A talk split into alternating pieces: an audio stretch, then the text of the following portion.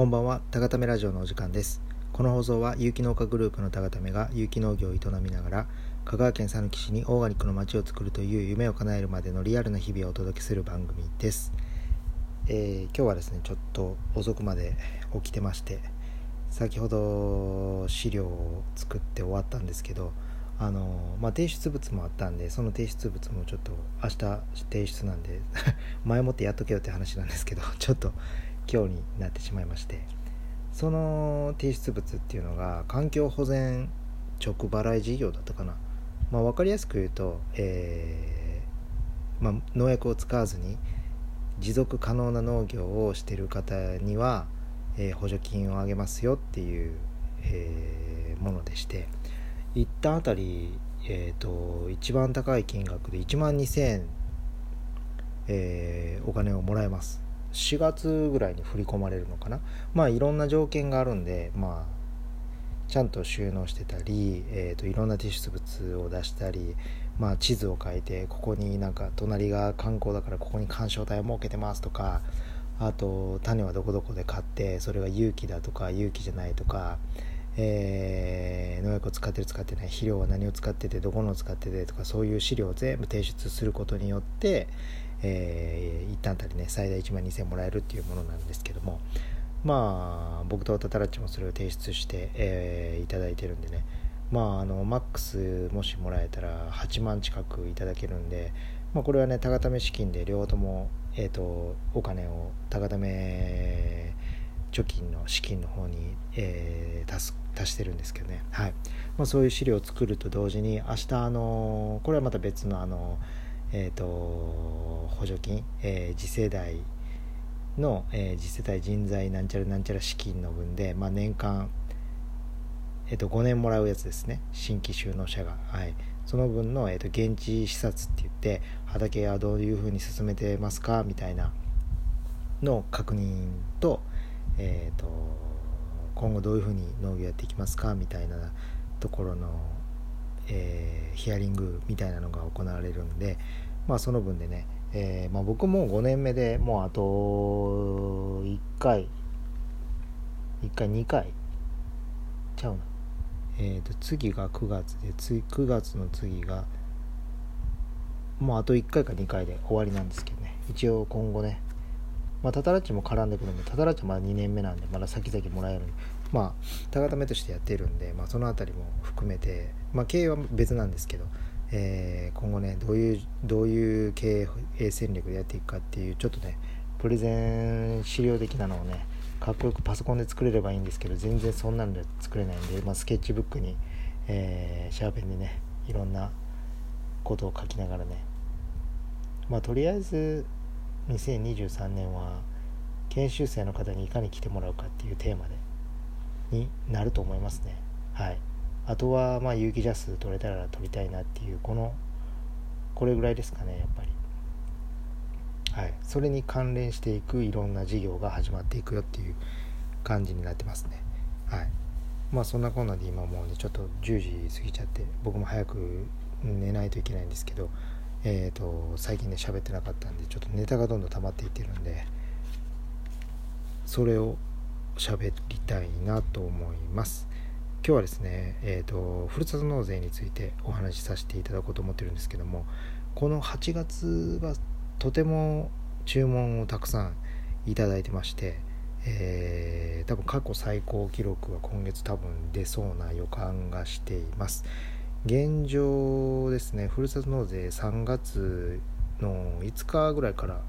多分始めたんですけど、まあ、約5ヶ月ちょい。で、えー全部の注文が525件ぐらいいただいてるんですね、まあ、中にはえっと1万円のものもありますし5000円のものもあるんで、まあ、一概に言えないんですけども約80万ぐらいの売り上げですかね。ふるさと納税だけで半年で、まあ、これを多いと思うか少ないと思うとこは それぞれ多分違うと思うんですけど。で寄付金額に関しては130万円ぐらいはもう讃岐市の方に、えー皆様のお金が寄付されたという状態ですね。はい。それであの嬉しいことにえっ、と今楽天の、えーふるさと納税と,、えー、とあとフルナビとえー、ふるさとチョイスとサトフルかな。この多分4つのえー、て言うんだろう。4つのなんていうアプリアプリじゃないな。4つ 4つの会社、まあ、4つのところから買えるんですけど。でその讃岐、えっと、ふるさとチョイスの方でえっと市のランキング2位になんといつの間にかなってまして。これなんか教えてもらえたら教えてくれ誰か教えてくれたらいいのにと思いながら誰も教えてくれないんでたまたまふるさとチョイスのなんかレビューとかあったらいつもねレビューチェックしてるんでレビュー見ようかなと思ったら第2位に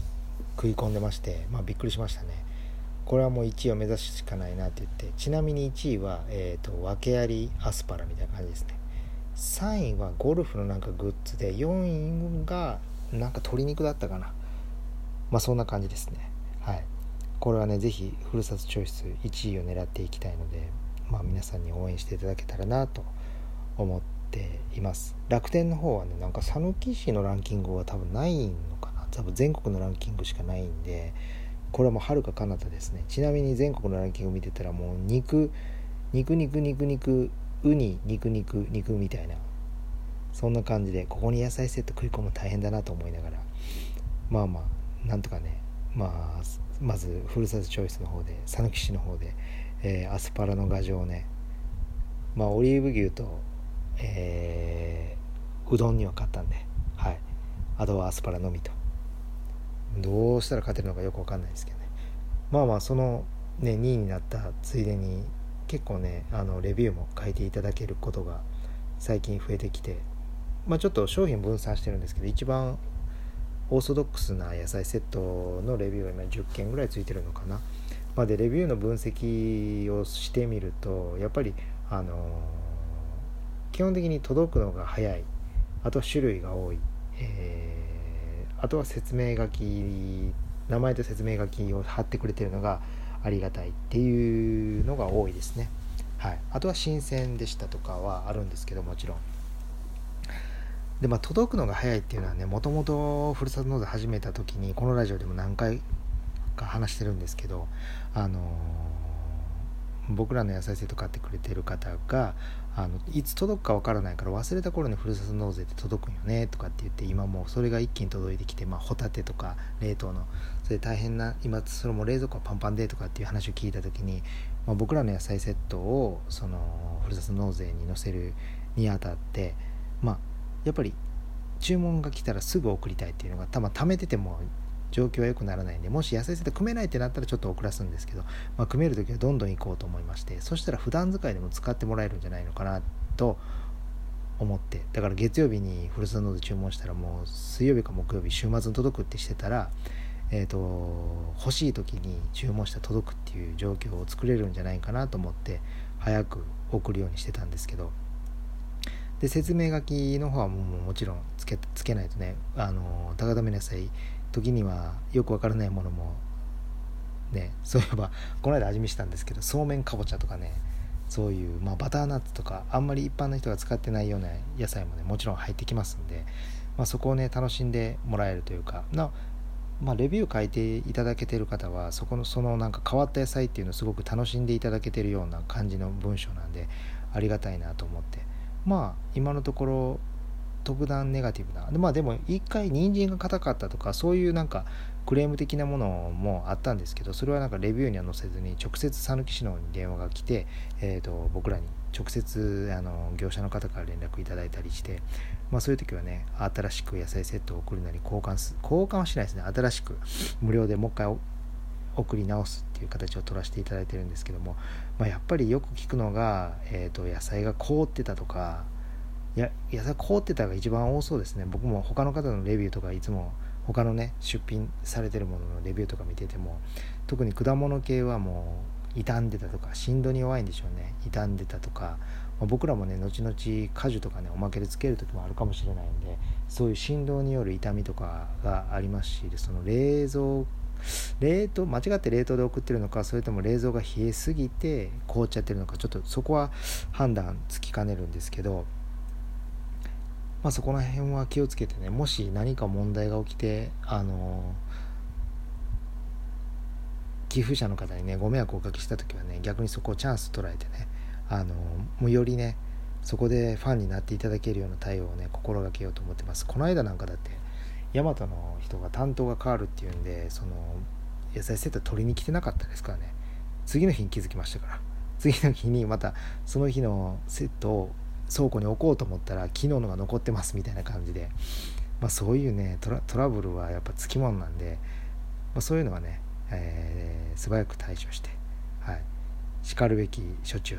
対処をしながらまあまあやっていくしかまあね人間がやってることなんでやっぱりいろんな問題は起きてくるんですけどね。まあそんなこんなでねふるさと納税。